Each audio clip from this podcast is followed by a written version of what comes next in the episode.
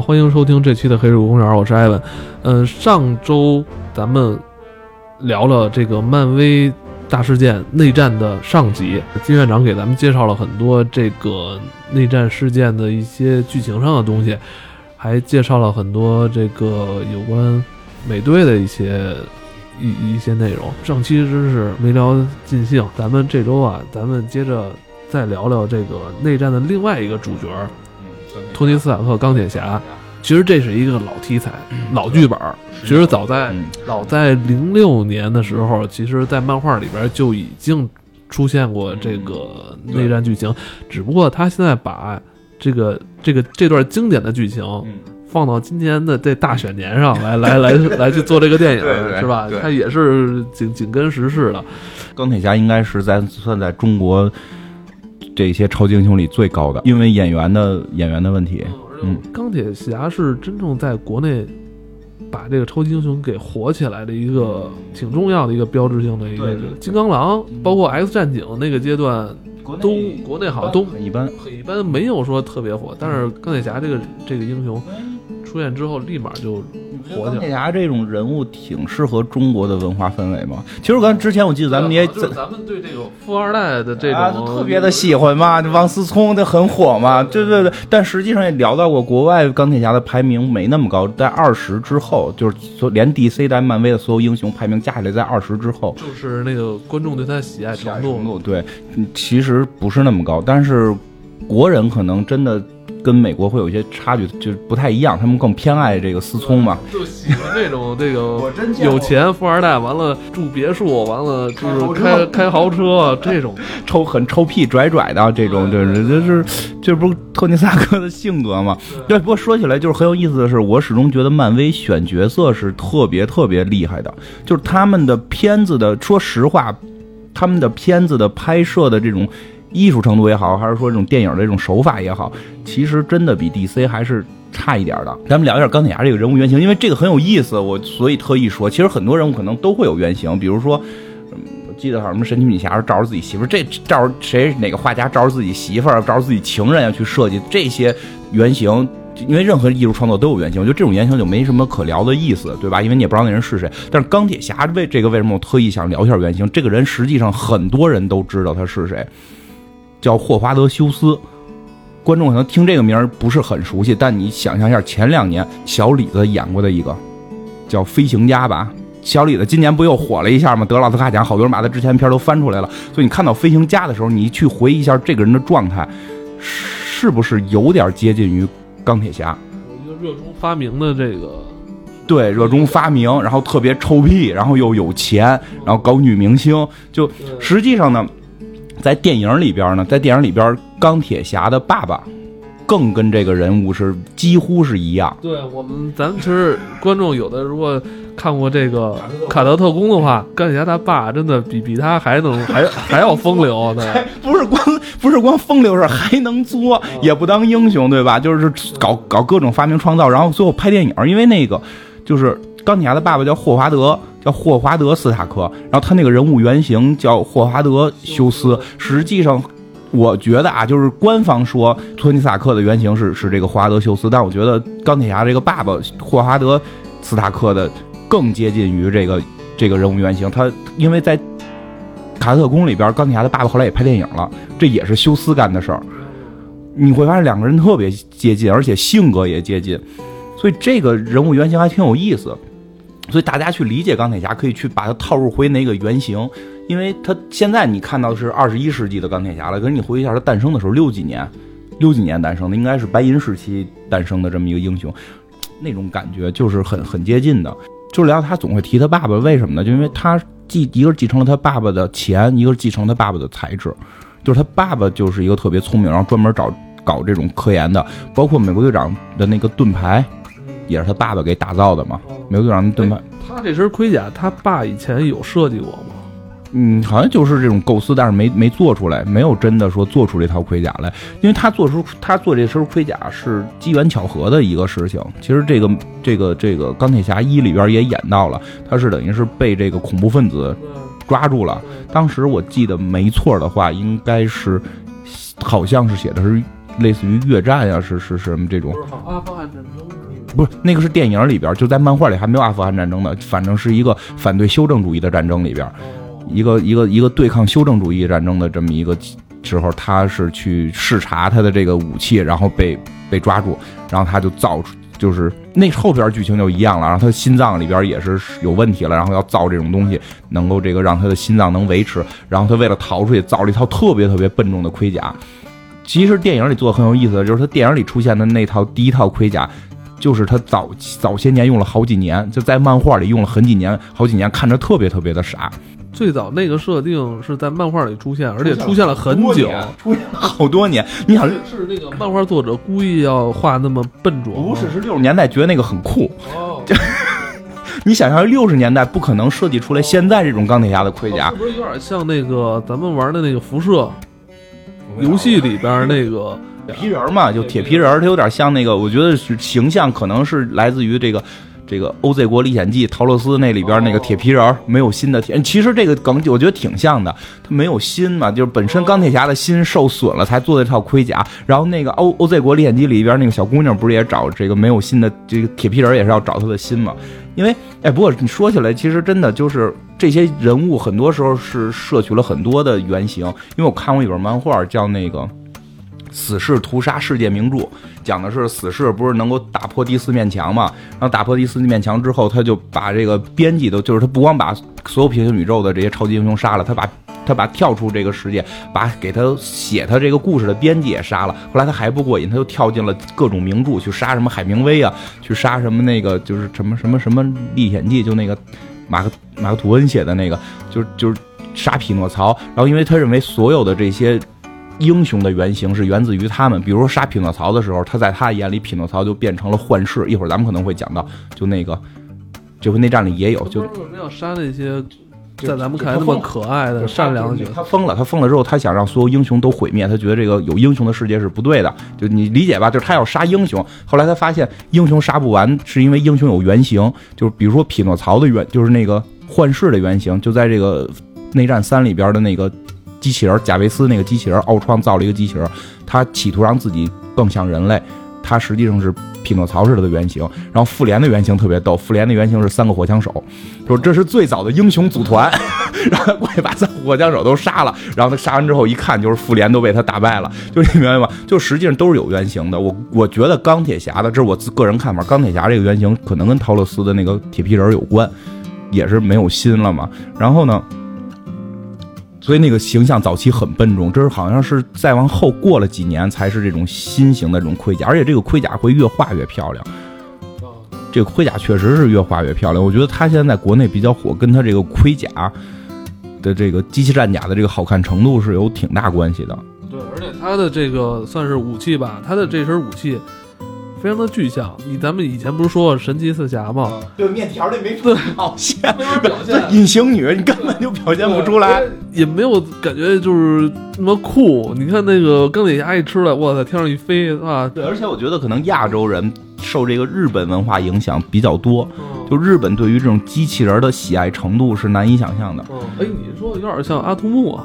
呃，对对对，其实你其实这个我也是，也是我研究的这跟。科幻可能更接近一点的是什么呀？就是有一种说法啊，说美国人对机器人是恐惧的，日本人对机器人是喜爱的。你想象一下，所有的那些欧美的科幻的电视电影里边，机器人都是来杀你的。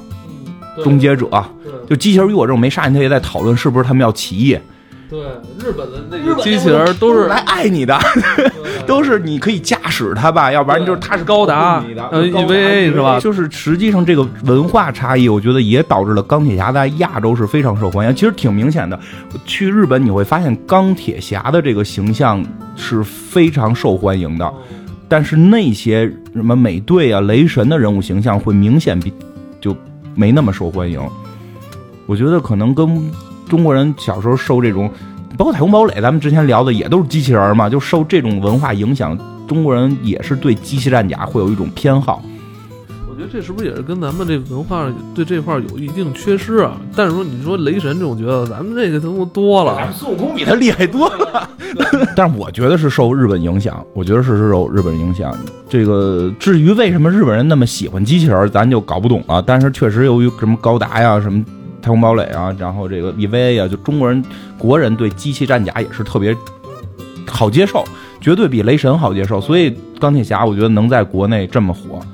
然后就刚才说这小罗伯特·唐尼这演员找的确实是，就你我都无法去去来说到底是是谁为谁而出现的，到底是钢铁侠就是为了小罗伯特·唐尼出现的，还是小罗伯特·唐尼就是为了钢铁侠出现的？这两个人就是契合度简直高到没边儿了。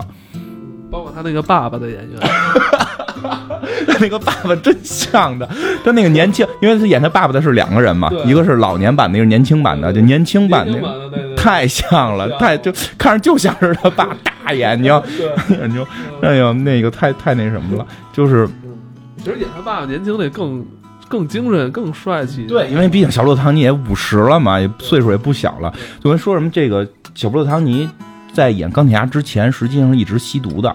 他最早是好莱坞金童，就等于是特别炙手可热。然后吸毒之后就，就美国人是很在乎这个的。你吸毒之后你就臭了嘛，名声。他后来又进戒毒所等等。他从戒毒所，他在进就在戒毒所的时候出来了，就出来了，就是就是好了。然后漫威看上他了。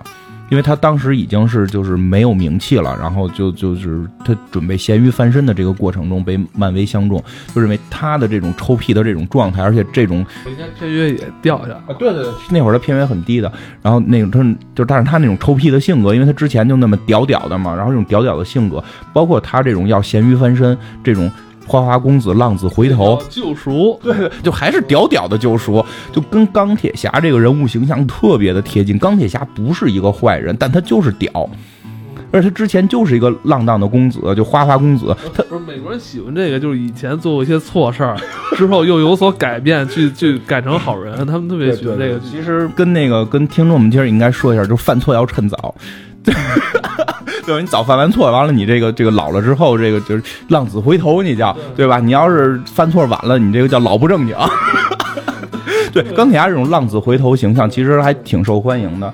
哎，他跟蝙蝠侠不一样，蝙蝠侠是装花花公子，蝙蝠侠是有点装花花公子，钢铁侠那个真是真就是个花花公子，就老花了，跟谁都搞对象，包括有些人后来跟他干架的这些人，也都是因为他之前搞对象耍过人家。那咱们先聊聊他爸爸，复仇者联盟最早的那几个成员之一嘛，对算是吧？他等于是提供科技的，他是提供科技这个的。他有没有制造过一些比较优秀的武器啊？在电影里边看那个美国队长的盾是他做的。电影一里边钢铁侠的爸爸这个人物是出现过的，对对对然后就也是那个凯特宫里那个演员演的，对对吧？他跟这个美国队长之间是有很多交流的，然后包括也提供了盾牌。他最早提他最早是二战时候给美国军方提供各种高科技武器，然后后来开始给神盾局提供武器，跟神盾局的关系很密切。有一个重点，我觉得说到他爸可以提的一个重点是他爸是死于九头蛇的暗杀，而且暗杀的人很有可能很有可能就是冬兵。哇，所以在内战里边，为什么就是钢铁侠非要弄冬兵？那是杀父仇人，我靠！就除了除了就是说政治的选边站以外，他爸应该死的也挺早啊。对啊，你钢铁侠出现的时候，你已经见不着他爸了，都是他爸录像带了。对啊，他爸还在蚁人里边出现过一次嘛，就是老年版的了，在蚁人里边出现的。后来他爸爸被暗杀了。现在美队二这个电影里边是暗示过这件事，他爸爸是被九头蛇暗杀的，而且是冬兵操手做的，是漫画里是吗？就是电影里边。就是就是对电影里边之前的剧情，所以在这里边我觉得会揭示出来，就是内战这个内战这部电影里边会揭示出来，冬兵杀死了这个钢铁侠的父亲，所以这里边是带有一种仇恨在里边的。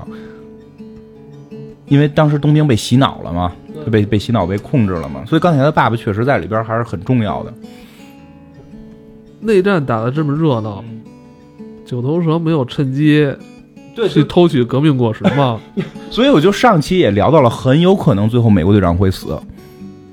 如果美国队长就是因为在漫画里边，就是等于是打完打这么热闹了之后，就是红骷髅，就是美国队长那个一号敌人红骷髅，他雇人去暗杀美国队长，而且最后刺杀成功，包括给神盾局的很多人员催眠，这个剧情是有。而且这里边出现的关键人物沙伦凯特、交叉骨都已经确定是在美国队长三里边要出现的了。我们看现在看的预告片里还看不到交叉骨跟沙伦凯特这两个人物到底在干嘛，对吧？好像沙龙凯特可能有露了一脸，但你也看不出他要干什么。会不会美国队长三最后一段内战的最后一段会演到这个？美国队长之死，这是很有可能的一个预测吧？我觉得很有可能，有有可能应该是红骷髅在幕后做了一些手脚。对对对，但这个演员应该不会出来。如果红骷髅会出来的话，至少那个雨果·维文应该会，就红都复活了，就 就红骷髅其实也没正经死了，也没正经死了。其实这里边一说到红骷髅挺逗的，就这两个人的敌人也不太一样。就美国队长敌人基本上是德国人，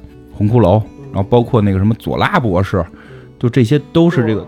二战的那二战那帮人找他来寻仇，是跟以前那个美国队长抽过希特勒大嘴巴子是吧？对，是是是，那个那个那个应该是美国队长创刊号，漫画他妈没起好作用。哎，不过你说这个呢，美国队长一里边。重现了那个镜头，就是美国队长扇希特勒大嘴巴这个镜头，是吗？他是，就是说美国队长在给一堆那个那个二战的兵演一个小的节目，就是演他去给抽希特勒什么的，然后演完了下来还说呢，我想去打仗，我不想天天在这块做这种这种娱乐，对吧？就是他那时候演打希特勒，抽大嘴巴。然后，但是你知道，其实钢铁侠挺逗的是什么？钢铁侠的主要敌人在钢铁侠漫画里都没怎么出来过。对，满大人现在还没出来，一点都没出来过。就就是就是有一个假的满大人出来过，有个小的短片里边提到过，还有真满大人。嗯，其实为什么呢？因为就是我们打纳粹是可以随便喊的，但是美国美这个钢铁侠当年是在冷战期间出现的，他打的那堆人啊，现在都不太好提了。你他们现在真敢演满大人吗？出来一个满大人跟钢铁侠对着干，然后让钢铁侠踩在脚底下。你他们那些苹果手机还想不想往中国卖了？啊，对对对！你想，真的，他最早的时候，钢铁侠这个人物形象的主要敌人全部是来自于这个这个苏联啊，这个修正主义这条线路上的，包括天朝，就咱咱们中国也被捎带着塑造了满大人这种很很不好的形象，丑化过咱们。对啊，就钢铁侠早期是丑化过中国的，那批判他。所以满大人我觉得不太敢出来，包括你看这回这个假满达人都不是中国人。因为美国人认识到自己的错误了，我们我们这种社会主义国家是非常好的国家嘛，就他现在不太，我觉得不太敢。你真再弄出一个清朝的那么一个人物人物人物形象，就我我记得以前看漫画，满大人都是梳个辫子，对对对对，就你你你想不想做中国市场了？而且就是其实美国人，哎，不过美国人挺傻的，你知道吗？我有就是就是我我有认识的美国朋友来到中国，他们说。之前他们以为中国现在还都是这骑马呢，就美国现在人其实对中国人也不了解。如果满大这种人物形象出现在美国还能接受，但在世界上肯定是接受不了了。你有点哗众取宠了。如果那样的话，我们就绝对全面抵制这个钢钢铁侠嘛。满大人在漫画里挺厉害的，不是十戒啊？对他有戒指，然后是外星能力，能够什么变换物质，是很强的。所以钢铁侠四估计也不会拍了，所以估计满大人可能也够呛能出来。我觉得满大人这种人物形象再出来，很可能变成一个中东人。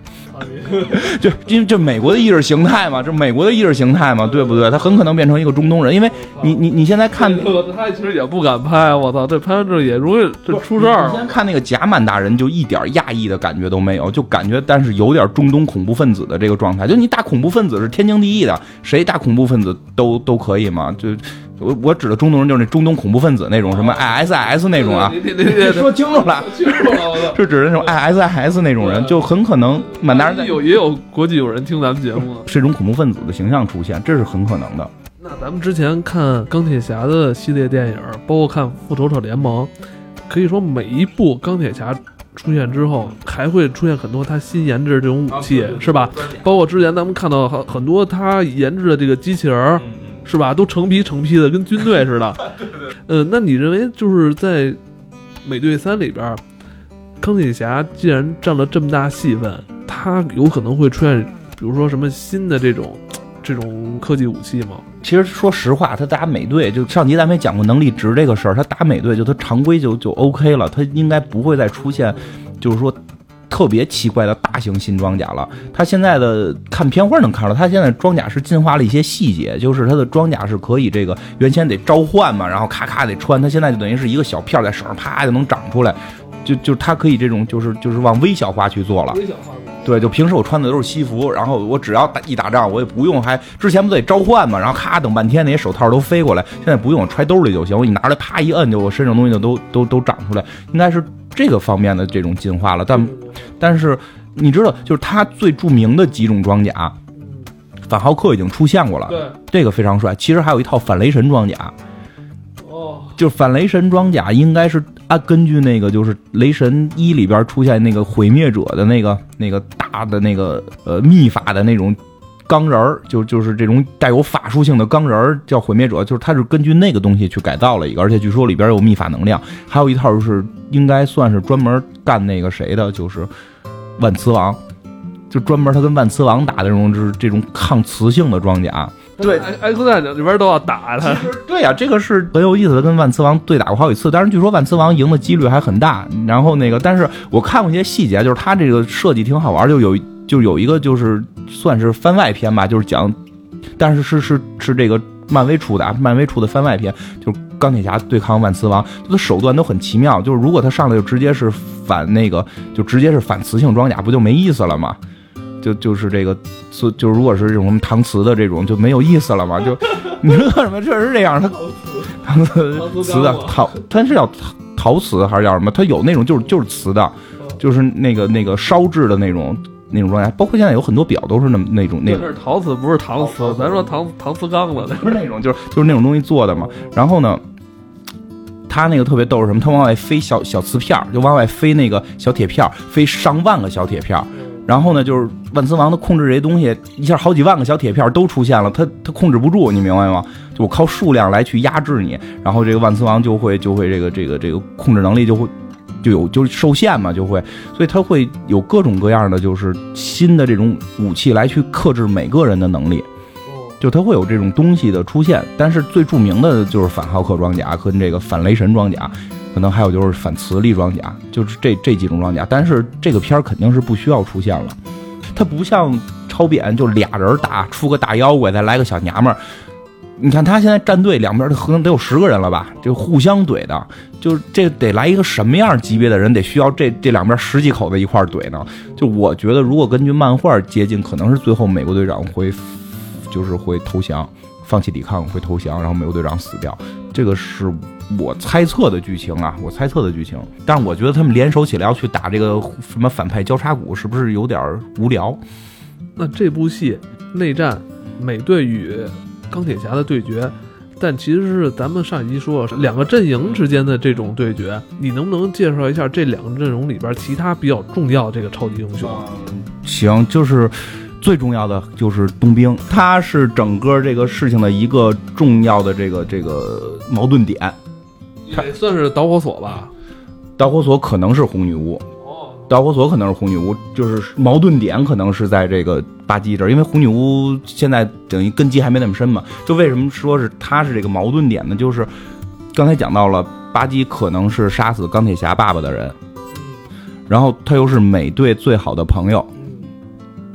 所以他就会成为一个，就是这个英英雄注册法案，他们这里边好像是叫一个什么什么法案，不叫英雄注册法案，但意思是差不多的。就是这个英雄注册法案，这里边核心去争论的一个人物，就这个人物是不是该定罪，所以他会成为一个很核心的问题。嗯，所以介绍大概介绍一下巴，就是这个巴基冬兵到底是个什么样。冬兵在这集里边应该是全思维已经完全正常对，，咱咱们从蚁人的片花里已经能看出来了，蚁人的片花里已经看出来，就是他已经知道美国队长是谁了嘛，已经很明确知道了。嗯，这个冬兵这个人物呢，其实最早是以美国队长副手的身份出现，相当于蝙蝠侠身边的小罗宾。但是呢，这个人物出现后来揭示的是什么呢？他并不是一个简单的被美国队长带大的这么一个小弟，而是被政府安插在美国队长身边的这么一个人物。就是他是去替美国队长干黑活的，就美国队长是要绝对正义的，他不能有些黑活不能干。所以其实冬兵巴基这个人物在没有说被纳粹和或者修正主义控制之前，他就是一个干黑活的人。就这个人物设有点像金刚狼。对对对对，他他是一个正，就是最早他是一个正义方干黑活的，然后他也是就是在美国队长那个飞机坠毁的那个过程当中，就是漫画里边他的那个飞就是美国队长要阻止这种什么炸弹去炸炸英国什么的过程当中，他们俩等于都掉冰窟窿里了。掉的位置不一样，都掉冰窟窿里了。就是他也是掉下来，因为因为很多种演绎方法不一样。比如就是就说他们有有我看过一个动画片里，他们都抱着那个那个火箭，然后他没抓住掉下去了，就是就是很很傻。因为那会儿嘛，五六十五六十年代，他能有他能机灵到哪儿去啊？对他掉下去之后，他等于是被这个纳粹给抓住了。纳粹抓住之后，后来德国德国失败之后，等于他在东德，相当于在东德就是就是修正主义。修正主义就是给他控制住了，然后他实际上最早他是跟这个谁，跟这个，跟这个黑寡妇两个人好过啊，嗯，黑寡妇就是第几代黑寡妇？就是就是在漫画里边，黑寡妇是老大岁数一个人了，然后他打了各种的这种抗体，他能不老。但是在电影里边不是，电影里边好像写的是八二年出生还是八几年出生，就是三十岁左右嘛。对对，就是。你因为漫画嘛，他那个时间跨度太长了。里边一老太太是吗？也不是老太太，就还是看着还很年轻，很漂亮，还是最漂亮的。但是你火影里边那谁是吧？对对对，你别琢磨他到底多大岁数，就是已经快已经快化身这种精神符号的感觉是吧？对对对。然后反正就是冬兵是这样，但是他跟电影里不太一样。电影里边的冬兵跟美国队长是发小，一起那个俩人啊参军，俩人差不多，俩人岁数差不多大，然后是好朋友，所以。动画就是漫画里边，这个冬兵是美国队长的明显的小好多岁的小弟，这是一个区别，这是一个区别。但实际上感情线上是差不多的，就是美国队长的最好的一个朋友，也是他最早的这个朋友。所以美国队长是不能去说的，他很正义。这这这这种意识形态的感，之前讲他很感情用事嘛，就是这种情感线很很丰富的，他不可能去舍弃冬兵这个人。这是他最好朋友，而且冬兵不是变坏了，当时被九头蛇控制了，所以，嗯，这是冬兵。冬兵的能力是这个这个机器臂，就是他那个胳膊是一个机器，而且这个机器实际上还胳膊。是挺厉害的，在漫画里边，他这只胳膊是可以这个什么离开他的身体，还可以控制啊什么的。对对，然后这只胳膊是谁给他研制的？呃，是最早是这个，就是德国，就是这个纳粹的科学家，后来是这个神盾局给他又又又给加工了，因为他这边有有托尼斯塔克他爸爸的这个技术，想怎么着怎么着就很厉害嘛。就这是冬兵这个人物，要说一下是什么？就是美国队长死了之后，美国队长有一封信是留给钢铁侠的。就你，你看这故事很有意思，就两个人打成这样了，然后美国队长死了，有封信留给钢铁侠的，然后托付两件事儿，就是一件事是一定要找一个人来继承美国队长这个称号，一件事儿是照顾冬兵，然后钢铁侠就把这两件事合成了一件事，让冬兵接替了美国队长的称号，然后冬兵拿起了这个美国队长的盾牌，这是在漫画里边啊。哇，那就厉害了！一边有机械臂，一边有盾牌，进可攻，退可守的感觉。对啊，所以冬兵会不会在内战三里边成为新美队，实际也是大家猜测的一个点。哦，因为我看现在好像有一方说法是猎鹰是要接替，是吧？嗯，猎鹰是现任美国队长，就是漫画里边的现任。因为故事剧情是这样，就是在漫画里边，美国队长死死了之后呢。就是零六年的事儿嘛，美国队长死了之后，冬兵干过两年美队，然后后来美国队长这个呼声太高了，又给又给弄回来了，就说什么在就扯扯了一个特别扯的一个事儿，就是在一个死没死了，因为是英雄，在什么一个宇宙的一个什么固定的时间点，然后他的这个心爱的女朋友沙伦凯特又去怎么就弄回来了，反正就活了，然后活着之后，这冬兵就是我盾牌还给你，你接着当美国队长，我还得去干黑活，然后冬兵炸死完明，然后继续的去干黑活。就冬兵后来的形象还是以干黑活为主，就是正义方干黑活。这这商业嘛，想让谁活谁能活。然后呢，现在的故事是讲到什么程度？就漫画这个美国队长也是被人给给给下了下了这个药了，然后他这个血清没了，身体里的血清没了之后，他就变成了一个老头了。他这个抗衰老能力没有了，迅速衰老，变成一个老头了。变成老头之后，他就当不了美国队长了。就那个猎鹰，就是美国队长的第二个小弟。这个猎鹰长大铁翅膀那个人，他成为美国队长了。哎，这段剧情是什么时候出现的？去年，这个就很近了，相当于是去年或者前年。奥巴马不都要都要到期了吗？到任了。你不觉得让一个黑人当美国队长是有献礼的感觉？对我我一直是这么认为的。不，这个李早见过了，卢克凯奇那个人物都当过复联的头儿，这这个李早就 见过了。对，但我觉得啊，就是以他这大剧情来讲，现在让猎鹰当就是电影里边猎鹰直接接任美队有点够呛，但是冬兵接任美队的可能性是比较大，而且戏剧冲突会更刺激。其实说说到这，应该现在应该有一个女美队是吗？哦，女美队好像是漫画里有过，是平平行宇宙的，是平行宇宙里有过女。那扯远了，那太远了。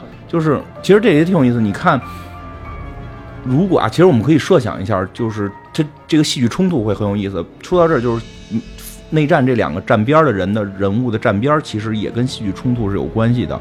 你想过，如果美队跟钢铁侠两个人反着站，会是一种什么戏剧效果吗？就是美国队长支持美国政府提出的英雄注册法案，钢铁侠带着一堆街头英雄拒绝注册。哦，我觉得啊，美队如果他站在政府这边，我觉得还可以理解，因为他以前就是军人嘛，他为国是吧？为国打仗，同志吧。对，美国的雷锋，这我觉得都好理解。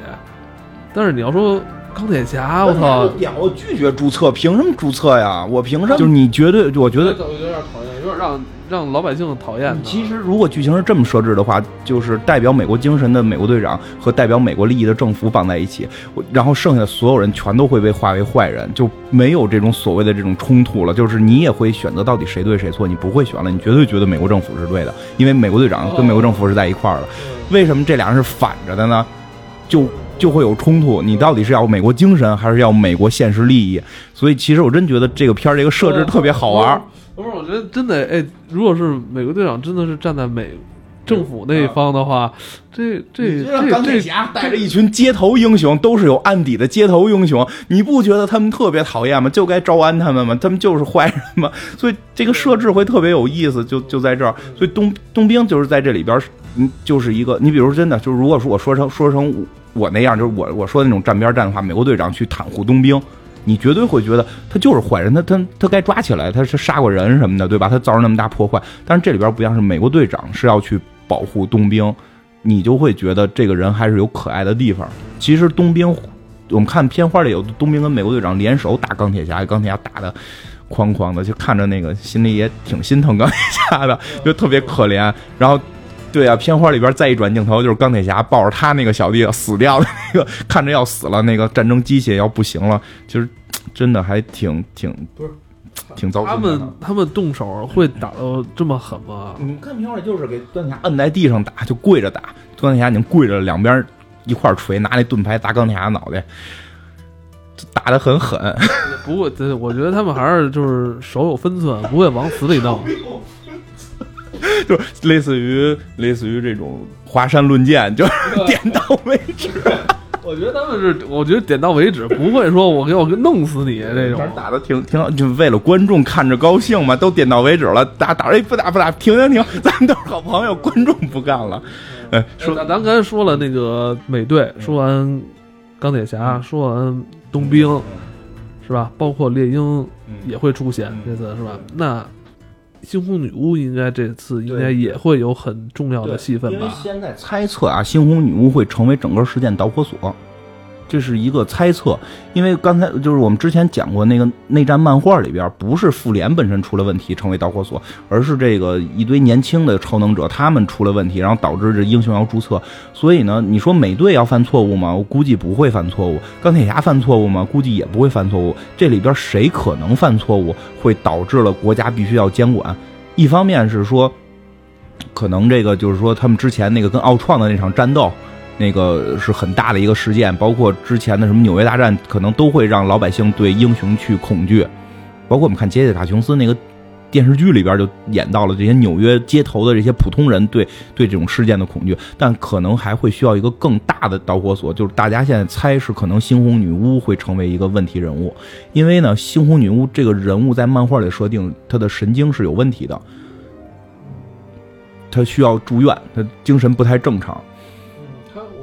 是谁的闺女来着？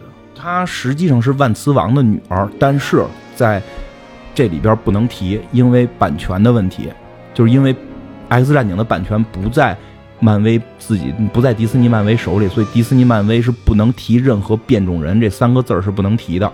就是说在漫画里嗯是没有问题的，漫画里没问题。漫画里是没有问题的，她猩红女巫就是万磁王的闺女，对但是在电影里边不能去介绍这段历史。对，不能介绍，而且他们都不能是变种人，他们现在算异人，就有点模棱两可，没有详细的说，但是各种的铺垫，感觉他们好像是异人族的这种人。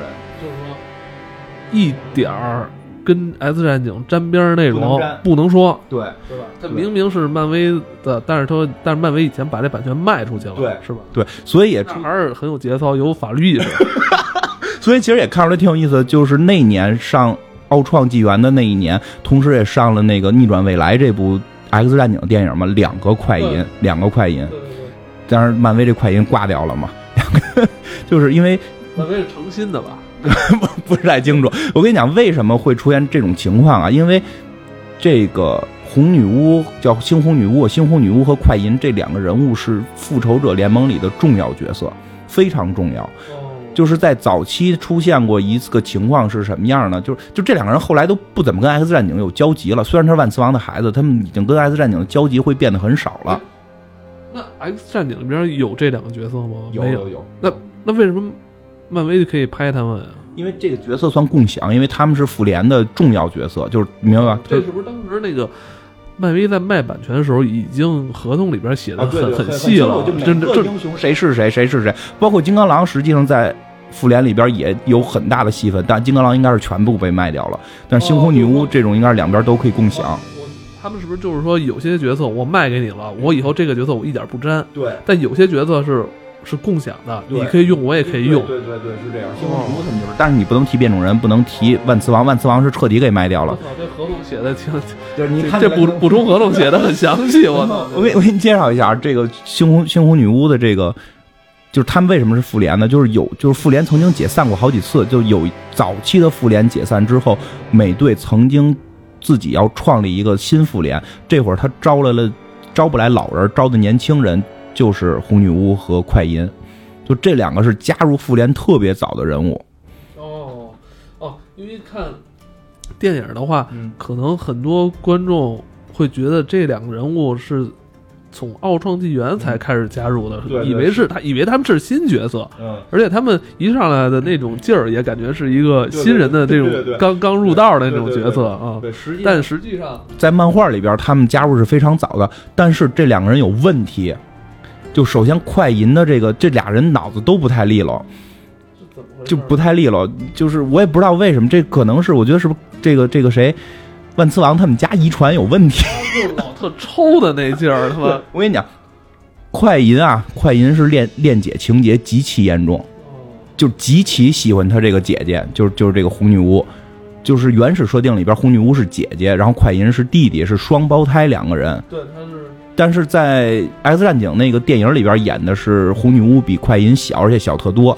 然后这个《奥创纪元》里边演的是，好像演的是红女巫是妹妹吧？因为他们都叫 sister 跟 brother，我分不太清奥。创里边他是姐姐，是姐姐吗？我分我看那我我看那感觉啊，我反正感最后最后快银死的时候，我感觉他那个劲儿像 像像那个姐姐。但是我不不记得里边具体是怎么描述的，或者怎么翻译的了。他们俩实际上是这个这个快银是极其恋姐，就是对他的姐姐的这个爱，绝对是超出了正常的这种亲情，是带有明显变态爱情的这么一个感感觉。而且片子里是明确说过，在一个叫做终极漫画，就是他们做了一套为年轻人做的稍微快餐一点的漫画里边，已经明确的指出了，就是快银去偷看红女巫洗澡什么的这种情节是有的，是有的。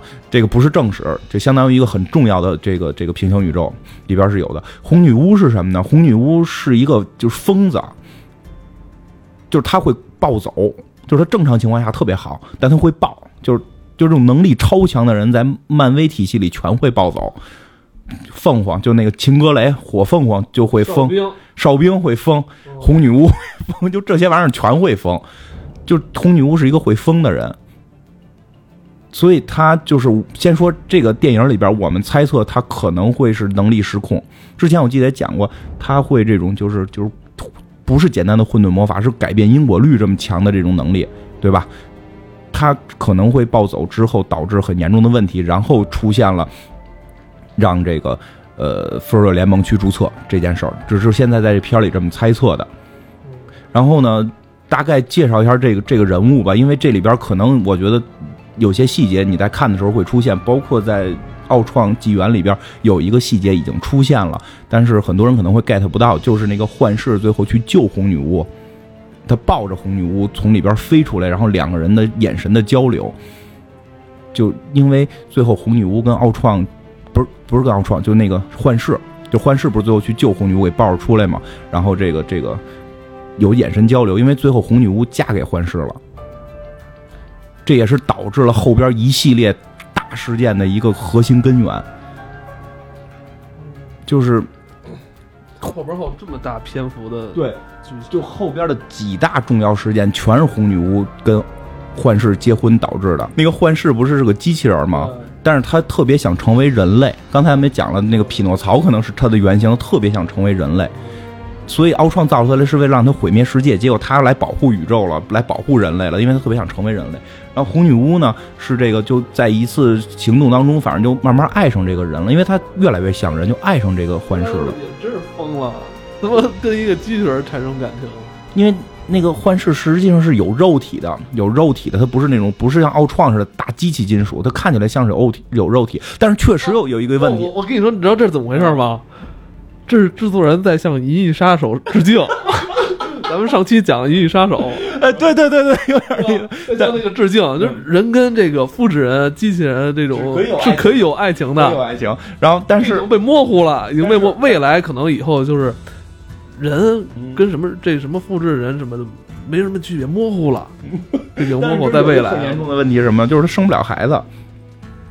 现在谁还生孩子？但是你问题就在这儿，红女巫要生孩子，红女巫疯狂的想要孩子，疯狂的想要孩子，但他跟幻视是生不出来的。他到底能不能那个，我不知道。这么没研究过吗？你不是老净研究这个？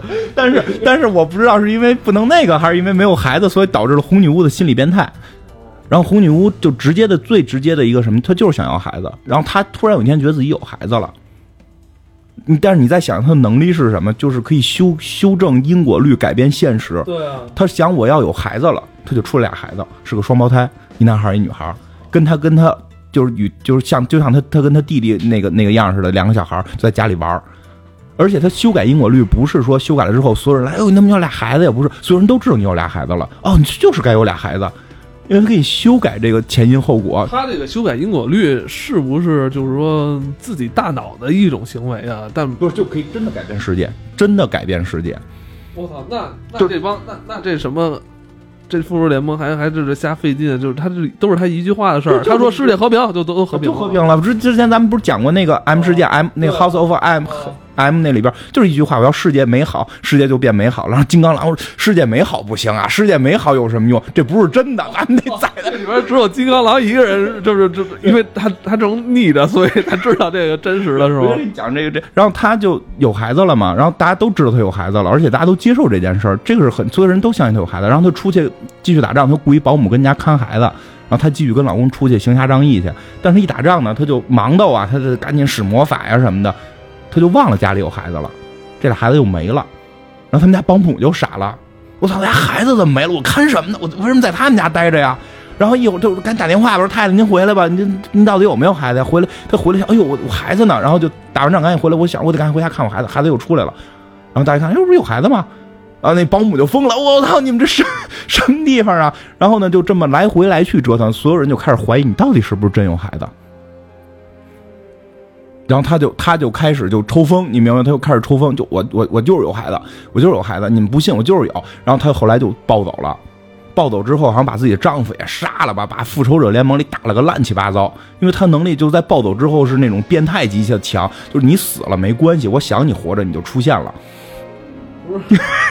就就这样。然后变态的强，就万磁王啊什么的过来一块儿帮着收拾残局，最后是给他给给凑合给给安定下来了。但是那会儿导致了一次复仇者联盟的解散。那安定下来之后呢，就是他那个倒霉的那个弟弟，就特别爱他嘛，有就就过来就他们都不对，他们都不对。他弟弟不光爱他，还恨还恨还恨他爸爸，因为他爸爸看不上他。就是那个万磁王特别看不上快银，原因也简单，万磁王仨孩子，老大红女巫可以修改因果律能够这么强。然后老三叫好像叫北极星，跟他爸爸的能力一样，可以改变磁极，就是可以让整个地球的磁极都改变这么强的这种磁铁控制能力。然后老二等于是快银跑得快，没出息啊！你什么玩意儿啊？你这叫能力吗？就特别看不起快银。他爸爸还是比较喜欢那种。在在智力也完了就是能能那个玩玩头脑的，不喜欢这个这个运动健将这种类型，不喜欢。希望能力，你要你要是快的跟闪电侠似的，能能穿越时空也行。您快的又没那么强，你光跑得快有什么用啊？你看看姐姐修改现实，你看看妹妹就跟我一样能改变磁磁极，多强的能力！你跑得快，快银一直心里很扭曲，他得不到爸爸的认可，然后一直又暗恋姐姐，姐姐又他妈跟一个机器人结婚了，所以他特别扭曲。然后他后来又开始各种的去迷惑，也不能叫迷惑吧，就是替他说说是替他姐姐考虑，但实际上就是在外人来看就是在唆使他姐姐干坏事，他就导致他姐姐说了那句，就是他让世界变美好，然后就变出了那个美好的世界。就之前咱们那个之前讲过这这段事儿嘛，所以后来最后大家就就把他都打败了，最后把红女巫打败了。红女巫就是在临临被打败之前就特别痛恨这些英雄嘛，就诅咒所有的。所有的变种人全死，就让世界上永远没有变种人，结果就导致了几百万的变种人瞬间消失，所有人的变种能力全部都没了，然后只有这个一百多个能力比较强的，或者说当时在这个什么这个白皇后啊这这种比较强的这种大脑控制系的这个变种人的保护之下的人保存了能力，所以这就导致了后来的 X 战警大战复仇者联盟，这些全都是由于。红女巫的起因，所以红女巫这个人物其实特别重要，就是很多人可能会忽略这个人物的重要性。其实这个人物特别重要，因为可能是没看过漫画，不太了解这个漫威宇宙的人，对，他可能从他可能就是从奥创纪元他才知道这个女的，对对，对他可能这些他想。他没有这些认识，而且你对于他能力可能觉得他就是就是那么两下一个意念什么的啊，对，但实际上他的能力最后是会暴走的。我们猜可能这里他这回他会暴走，就有这种暴走的可能，就会在内战三有可能他也会占很重要的戏份。我对，应该是这样，猜会会是这样吧？嗯，我突然忘一重要的事儿，嗯，这期没说广告，这个算咱那个。本来跟人谈好的那个广告的那个事儿就不是吗？我操！哦，我操，那这个那也差不多吧。那这部电影，如果内战这部电影的话，包含了这么多角色，你觉得还有谁会比较突出吗？在有可能会在这电影里边？这电影里也差不多吧，差不多吧。但我觉得之后其实可以，我们看完电影肯定还会再再去聊它。我会有新的英雄加入吗？黑豹。黑豹不是，已经已经确定黑豹跟蜘蛛侠、红浩克会不会现身？不知道，因为红浩克这个人物的正常形象出现了，就是那个那个叫叫什么？就是就是在片花里看，不是有一个将军跟他们在对话吗？然后给让他们去注册那个将军，实际上那个演员也就是演之前无敌浩克的那个片里边那个抓浩克的那个，应该是他岳父吧？他应该是红浩克。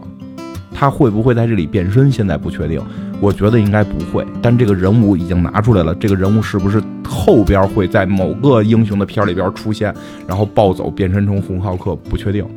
战争机器其实一直是跟着钢铁侠走的，就是钢铁侠最早钢铁侠的司机，开飞机的司机应该是，就是他就是钢铁侠的小弟吧。其实钢铁侠几代里边都有战争机器这个人，这个人物其实有点弱，他在于漫画里边也没有那么的抢眼。